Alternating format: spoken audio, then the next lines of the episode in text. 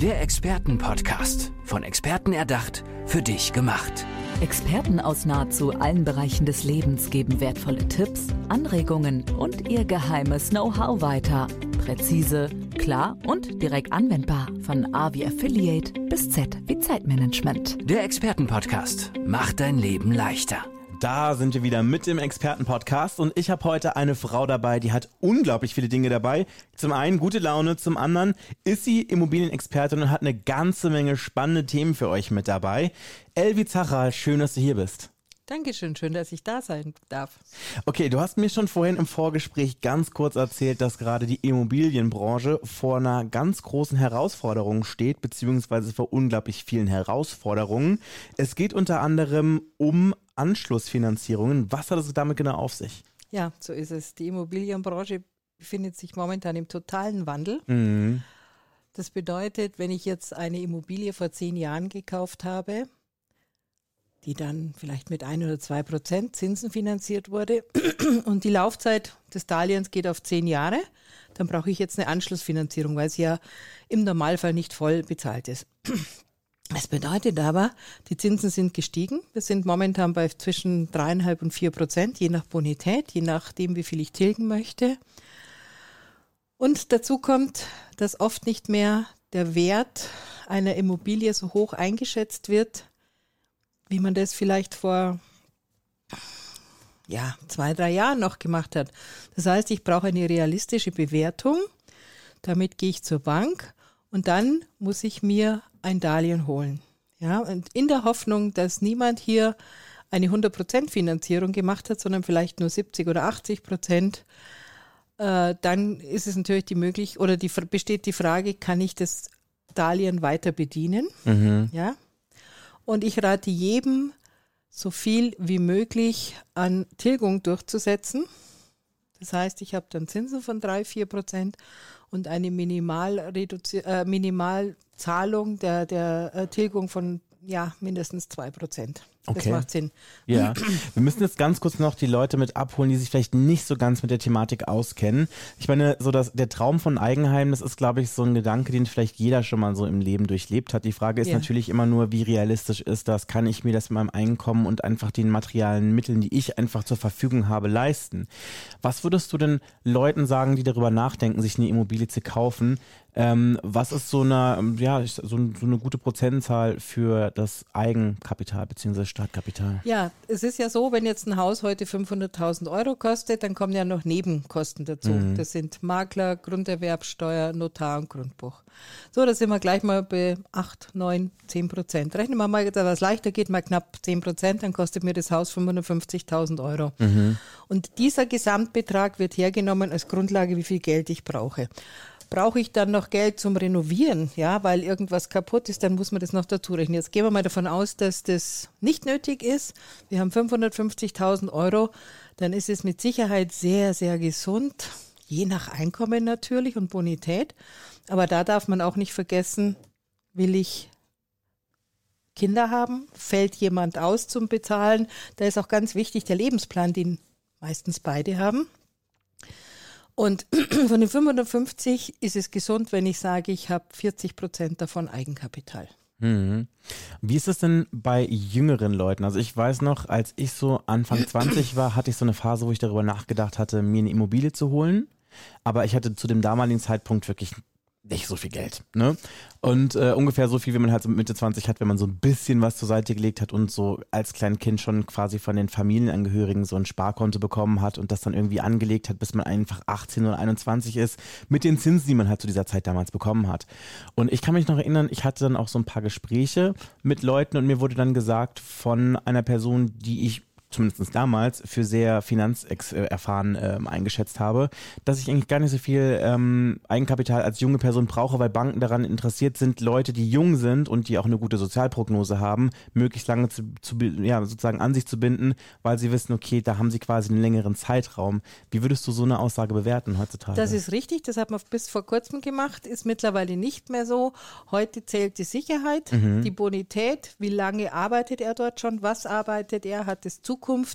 Kann ich davon ausgehen, dass das kein Risikoprojekt wird, sondern ein sicheres Projekt. Das heißt, Äh, wenn du jetzt äh, dieses Darlehen bedienen willst, sagen wir mal diese 550.000 äh, finanzieren willst, dann solltest du schon ein ordentliches Einkommen haben. Wichtig ist auch dabei zu wissen, dass die Bank immer deinen Lebensstil mit einer mit einer mit einem Betrag generiert, ja. Die rechnen für die Miete, die rechnen für den Lebensunterhalt, für Auto, für dein Weggehen, für Kleidung, die rechnen, haben alles Beträge, wo sie rechnen. Und das muss definitiv übrig bleiben und dann davon muss noch äh, der, äh, die Rückzahlung äh, gerechnet werden. Das ist der Punkt, ja. Und viele sagen, oh, ich spare dann oder so. Und ich bin kein Freund davon. Ich hatte mal eine Familie, die wollten unbedingt eine Wohnung in München kaufen. Unbedingt. Da war es aber so knapp mit dem, mit dem Geld, also wir nennen das auch Schwellenhaushalt, da hätte man nie mehr in Urlaub fahren können die nächsten zehn Jahre. Kein McDonalds für die Kinder, keine Waschmaschine darf kaputt werden und keiner der beiden darf ausfallen, wo Geld verdient. Okay, das heißt also, das ist wirklich sehr knapp kalkuliert. Es war mega eng. Und ich mm. habe denen auch die Wohnung nicht verkauft, war ein bisschen suboptimal für meinen Umsatz. Ja, das hat dann zehn Jahre ungefähr gedauert. Dann kamen sie, dann haben sie was anderes gekauft. Frau Zachal, wir haben gespart und jetzt können wir uns das leicht leisten. Und die waren wirklich dankbar, weil ich der Meinung bin, dass es ethisch einfach nicht vertretbar ist, wenn es so eng finanziert wird, weil es ist der Anfang vom Ende einer Ehe. Ja. Das geht nicht, erzeugt ganz viel, viel, viel, Druck einfach sowas, ja. ne? Ja. Und dann ist spätestens nach zwei, drei Jahren ist der eine schuld, du wolltest die Wohnung ja haben, nö, du wolltest, jetzt haben wir kein Geld, ich will auf einen Urlaub und solche Sachen.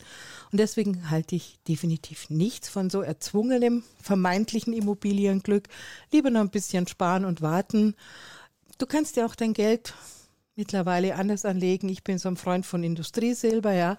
Andere kaufen Gold, egal was lass das Geld ein bisschen arbeiten für dich und hab dann einfach mehr Eigenkapital, was bedeutet nachher ein später ein wesentlich entspannteres Leben im neuen Heim. Mhm.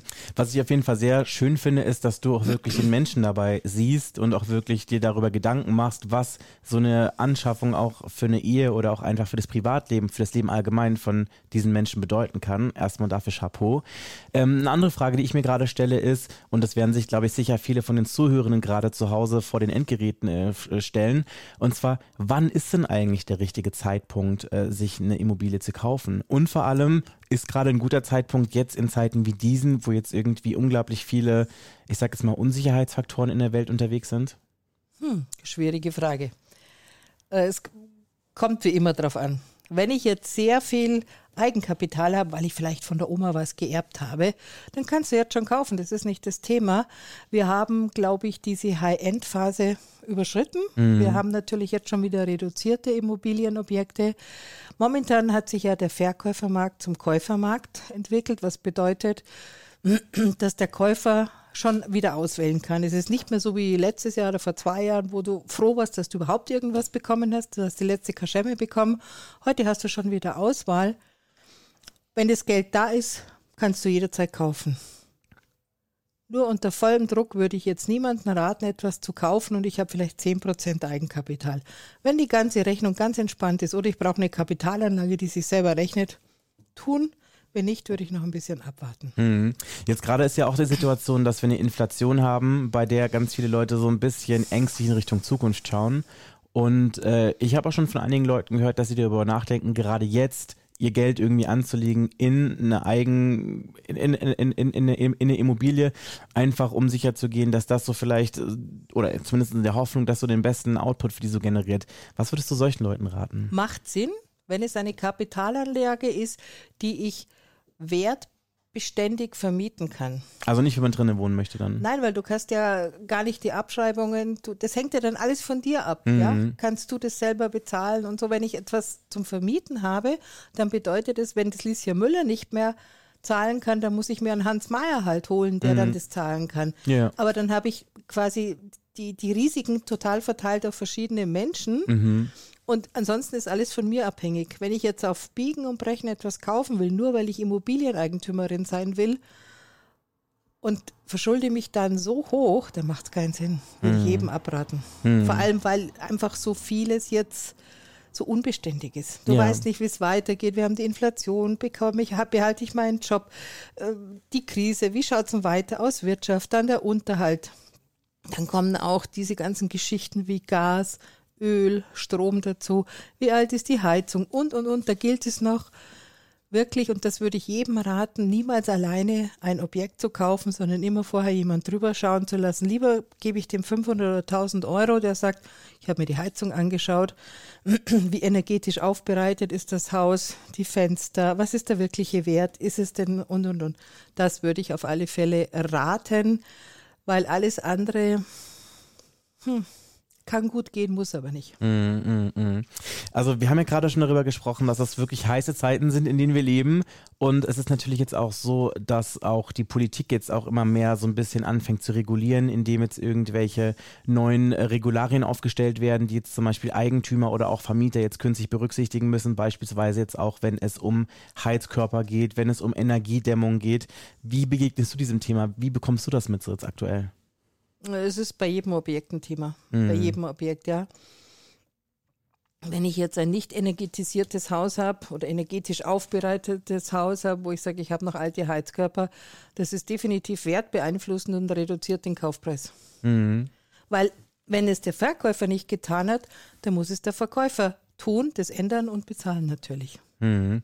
Ich habe mir jetzt gerade noch so nach unserem Vorgespräch, Vorgespräch äh, ein paar Notizen gemacht. Ne? Zum einen habe ich hier Anschlussfinanzierung aufgeschrieben. Darüber haben wir ganz kurz gesprochen, was ja auch im Umkehrschluss bedeuten kann, dass durch die Situation, dass sich jetzt ähm, die Zinsen verändert haben, dass es einige Menschen gibt, die vielleicht von ihrer Finanzierung her jetzt in die Situation kommen, dass sie sich das so nicht mehr leisten können, wie sie es ursprünglich angestrebt haben und eventuell auch Immobilien verkaufen bzw. abgeben müssen. Ist das schon so eine Sache, die jetzt gerade viel vorkommt oder sind es jetzt gerade so, ich sage jetzt mal so Phänomene, so einmalige? Nee, nee, das wird immer mehr, vor allem bei Familien, die sich so, wie ich eingangs gesagt habe, so aus dem Fenster gelehnt haben mit der Finanzierung und wo jetzt jemand arbeitslos geworden ist oder Kurzarbeit oder so. Da gibt es mehrere Möglichkeiten. Entweder sie ziehen aus und wir verkaufen das, machen wir natürlich, keine Frage. Oder wir verkaufen das an jemand und die können weiterhin zur Miete drin leben. Das gibt es ja auch. Mhm. Viele sagen, oh, was sagen dann die Nachbarn?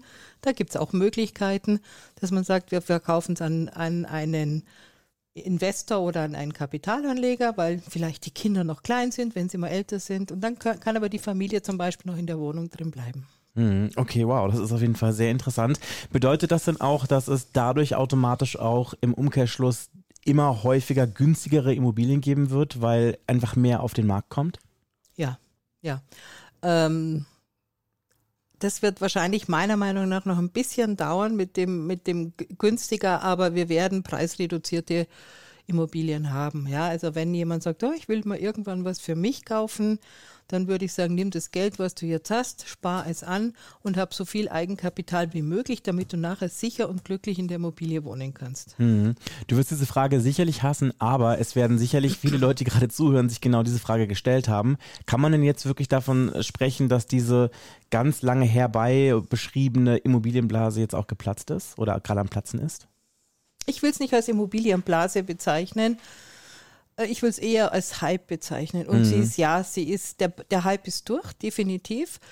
Ähm, in Großstädten wie München oder Hamburg oder so wirst du es nicht so merken, weil da immer noch sehr viele Leute die Möglichkeit haben, diesen Preis zu bezahlen. Aber so am Land, wo sowieso, wo man sich gewundert hat, warum kriege ich für ein Haus 500.000 Euro, Früher hat es doch bloß 300 gekostet. Da werden wir das ganz massiv merken, weil einfach keiner mehr bereit ist, weil ich keine Infrastruktur habe, weil das Umfeld nicht passt, weil ich vielleicht keine Arbeit, äh, keinen Arbeitsplatz habe, ähm, dass die das nicht mehr kriegen werden. Wow, das ist auf jeden Fall unglaublich spannend. Du hast mir vorhin jetzt auch ganz kurz äh, zugeraunt, dass du aktuell auf der Suche nach Maklern und Maklerinnen sind, die mit dir zusammen kooperieren können. Ja, das ist wohl wahr. Ich bin auf der Suche nach Makler, können gerne auch Quereinsteiger sein, die selbstständig als Makler mit mir zusammenarbeiten möchten. Ich bin auch wirklich so fair, dass wir sagen, mindestens 50 Prozent der Provision, die Sie erarbeiten, gehört Ihnen. Mhm. Und ab einem gewissen Umsatz kriegen Sie dann 70 Prozent. Und ich denke, das ist sehr, sehr fair. Sie kriegen eine Ausbildung. Ich bin seit über 25 Jahren in der Branche und habe natürlich ein entsprechendes Wissen. Das mhm. ist ja, ich habe mich auch immer wieder fortgebildet. Und ich glaube auch, dass man von meinem Wissen sehr gut abgreifen kann. Ich möchte halt eine Firma aufbauen, möchte etwas haben, wo man sagt, jeder darf seinen Umsatz bei mir machen Hm. und mit Freude und Spaß auch Immobilien vermitteln. Okay.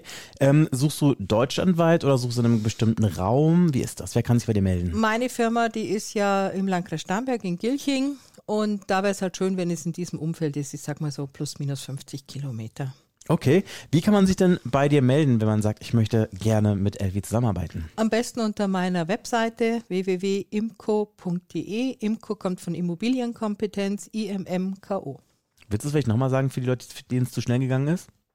Ja, www.imco.de. Imco kommt von Immobilienkompetenz, IMMKO. Okay, das sollte jetzt auf jeden Fall notiert sein. Denke ich Gibt auch. es noch irgendwelche letzten Worte, die du in diesem Podcast gerne noch an die Hörerschaft richten möchtest? Dass ich mich freue auf neue Bewerbung, auf neue Menschen und bitte seid so gut, wenn ihr was kauft oder verkauft, nehmt euch wirklich professionelle Hilfe, weil da kannst du ganz viel Geld sparen oder auf der anderen Seite auch kaputt machen. Ihr habt's gehört. Elfi Sarah, vielen, vielen Dank, dass du hier bei mir im Podcast gewesen bist. Sehr, sehr gerne. Danke.